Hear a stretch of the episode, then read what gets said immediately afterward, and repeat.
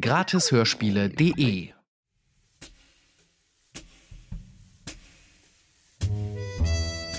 Du hörst Nick Pratt, Amerikas Meisterdetektiv. Von Walter Kabel.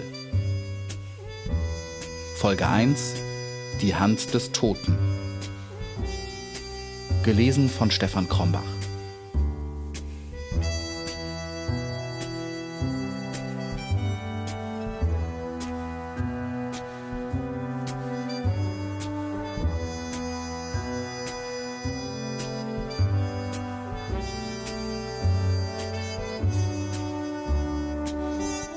Viertes Kapitel. Auf Leben und Tod. Nick Pratts scharfe Augen erkannten sofort, trotz der tadellosen Verkleidung, Inspektor Grabley in diesem scheinbar so harmlosen Käufer. Grabley hatte sich auf den Ladentisch gestützt und beobachtete die angebliche Frau Allison mit halb ironischen Blicken, wie sie jetzt einen Kasten mit Papier von dem Gestell nahm und auf den Tisch legte. Nick Pratt war vorbereitet. Auf alles. Auch darauf, dass die Polizei hier erscheinen und jemand seine Maske durchschauen könnte. Grabley lachte jetzt leise. Man sagte mir im Gemüseladen gegenüber, dass Frau Allison mit einer Reisetasche das Haus verlassen habe, meinte er mit gutmütigem Spott und brachte gleichzeitig einen Revolver zum Vorschein. Ihre Maske, Nick Pratt, ist ja ohne Frage recht gut, nur für Polizeiaugen ist sie nicht gut genug, besonders wenn die richtige Frau Allison noch nicht zurückgekehrt sein soll. Er hob den Revolver. Sie haben eben Pech gehabt, Nick Pratt, fügte er hinzu. Wenn die Gemüsehändlerin mir diese Auskunft nicht gegeben hätte, wäre ich ohne Frage überzeugt gewesen, Frau Allison wirklich vor mir zu haben. Nick Pratt blieb vollkommen ruhig. Er wusste, wenn seine Nerven jetzt versagten, wenn Grabley ihn verhaftete, dann, dann würde er morgen früh auf dem elektrischen Stuhl sein Leben aushauchen. Ja, ganz ruhig blieb er. Seine rechte Hand lag unter dem Deckel des Pappkartons. Es war nur scheinbar ein mit Schreibpapier gefüllter Karton. In diesen Karton hatte Nick Pratt vorhin einen großen Gummiball gelegt, der mit einem Röhrchen verbunden war. Hatte die Spitze des Röhrchens etwas durch die Pappe gebohrt. Der Gummiball hatte innen zwei kleinere Bälle. Drückte man, so trat die Flüssigkeit aus dem einen in den vorderen mit einem chemischen Pulver gefüllten ein und erzeugte jenes Gas, das schon in den letzten Kriegen zur Betäubung des Gegners verwendet worden war. Völlig geruchloses, fast blitzartig wirkendes Gas. Pratt spielte jetzt den zu Tode Erschrockenen, trat etwas zurück, hielt den Atem an. Aber seine Hand blieb im Karton, drückte den Ball. Inspektor Grableys Gesicht veränderte sich plötzlich. Eine fahle Blässe verfärbte die Wangen. Dann sank der Arm mit dem Revolver herab. Nick Pratt sprang zu, fing den Umsinkenden auf, trug ihn in das Zimmer hinter dem Laden. Im Nu hatte er dann die Ladentür verschlossen, warf die Frauenkleider ab und legte Grableys Sachen an, klebte sich den falschen struppigen Bart vor, stülpte die Perücke auf, steckte des Inspektors Ausweis zu sich, fesselte und knebelte den nur leicht bewusstlosen Beamten und trug ihn in den Keller des kleinen Hauses hinab. Dann verließ er das Haus durch den anderen Eingang. Auf der anderen Straßenseite standen zwei Arbeiter, die jetzt dem alten buckligen Manne verstohlen ein Zeichen gaben. Nick Pratt wusste sofort, das waren Grableys Leute. Und sie merkten nicht, dass der Bucklige nicht mehr ihr Vorgesetzter war. Pratt winkte ihnen zu, winkte nochmals. Sie verstanden, sie sollten auf ihrem Posten bleiben und das Haus bewachen. Pratt ging weiter, ging bis zur nächsten Querstraße, wo der Friseur Jump seinen Laden hatte. Jump sah den Ausweis, lächelte verständnisvoll und führte Nick nach oben in seine Wohnung. Fragte hier sehr höflich, Sie wünschen, Mr. Grabley? Nur eine Frage, Mr. Jump, flüsterte Pratt hastig. Sie haben doch am Morgen des 18. Februar Nick Pratt das Haar geschnitten.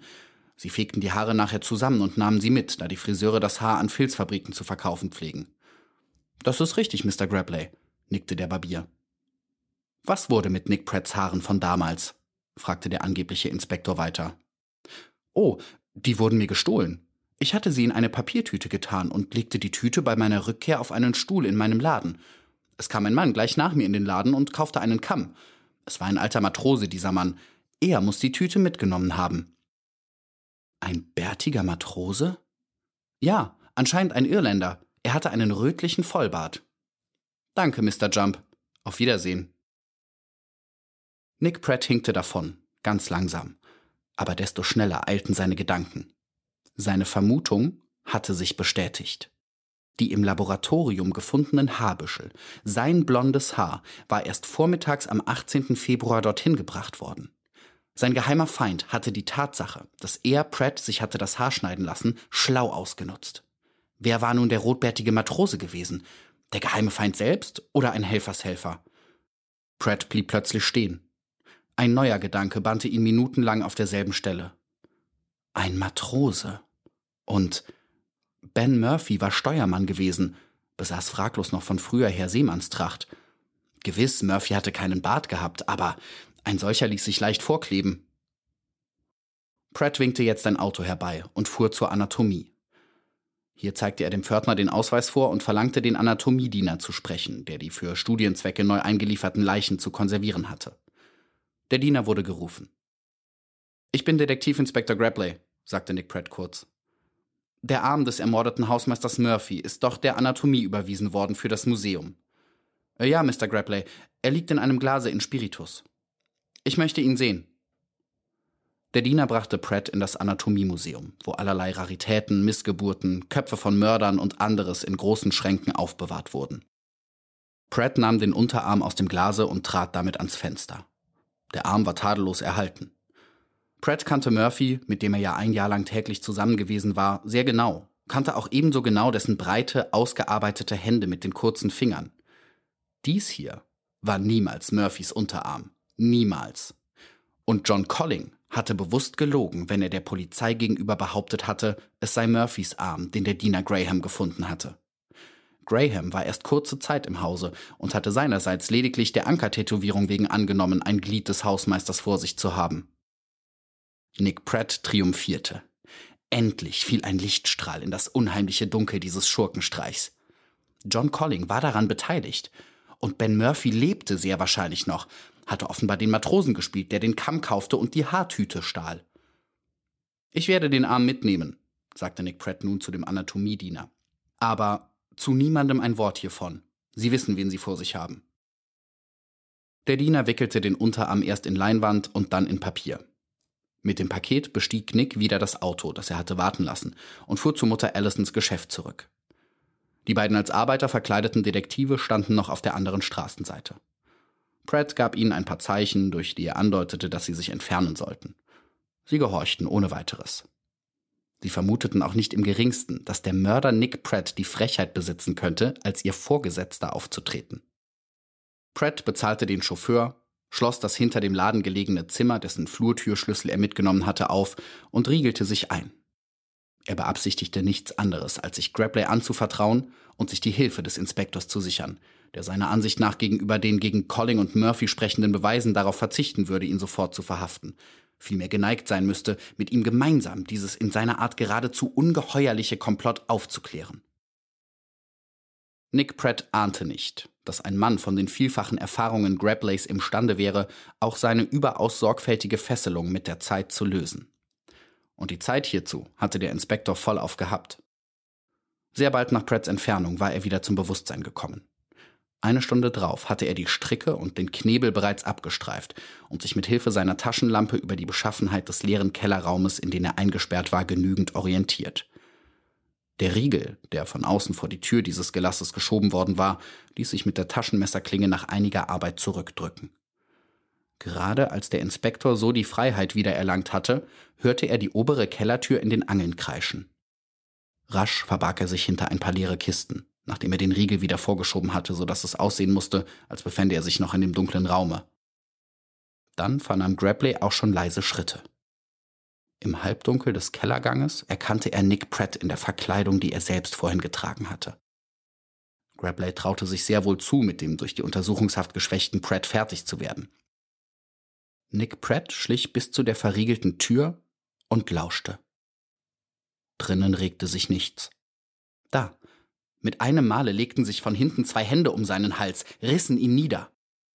Nur einen Moment war er vor Schreck wie gelähmt, nur einen Moment gab er sich verloren. Sein Hirn arbeitete blitzartig. Ohne Zweifel hatte Grabley sich befreit, und Grableys Körperstärke war berühmt. Der kleine Inspektor hatte schon manchen bösen Kampf gegen New Yorker Verbrecher siegreich bestanden. Und weiter sagte Nick Pratt sich, dass alles verloren sei, wenn er jetzt unterlag Denn Grapley als Sieger würde kaum darauf hinhören, was Pratt ihm über seine Ermittlungen vortrug. Nein, es war so gut wie gewiss, dass Grabley ihn wieder ins Gefängnis einlieferte und dass es dem einflussreichen Senator dann gelingen würde, den Dingen eine für Pratt ungünstige Wendung zu geben. So begann denn jetzt zwischen den beiden Männern hier im Kellergang ein Ringen auf Leben und Tod.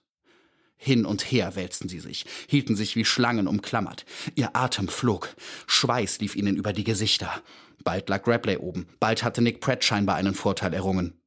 Lautlos fast spielte sich dieser verzweifelte Kampf ab. Pratt fühlte, wie seine Widerstandskraft erlahmte, wie ihm unter Grapleys würgendem Griff die Sinne zu schwinden drohten. Jetzt dachte er nicht mehr daran, den Inspektor zu überwältigen. Jetzt hoffte er nur noch auf eins, dass er fliehen könne. Irgendwie. Mit einer letzten verzweifelten Anstrengung schüttelte er Grapley ab, schnellte empor, lief der Kellertreppe zu, warf die Tür des Kellerhalses ins Schloss, drehte den Schlüssel um. Grapley war schon an der Tür, donnerte mit den Fäusten dagegen. Seine schrillen Hilferufe mussten bald selbst im zweiten Stock des Hauses, wo zwei Familien wohnten, gehört werden.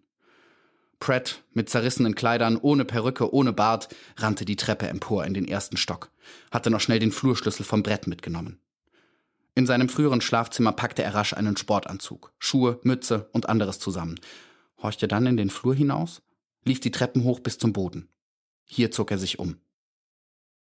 In wenigen Minuten stand er in einem graubraunen Sportanzug da, eine weiche Mütze auf dem Kopf. Er steckte Grapleys Revolver zu sich, nahm das Paket mit dem Unterarm auf und warf die zerfetzten Kleider in eine Kiste. Mittlerweile war es vier Uhr nachmittags geworden.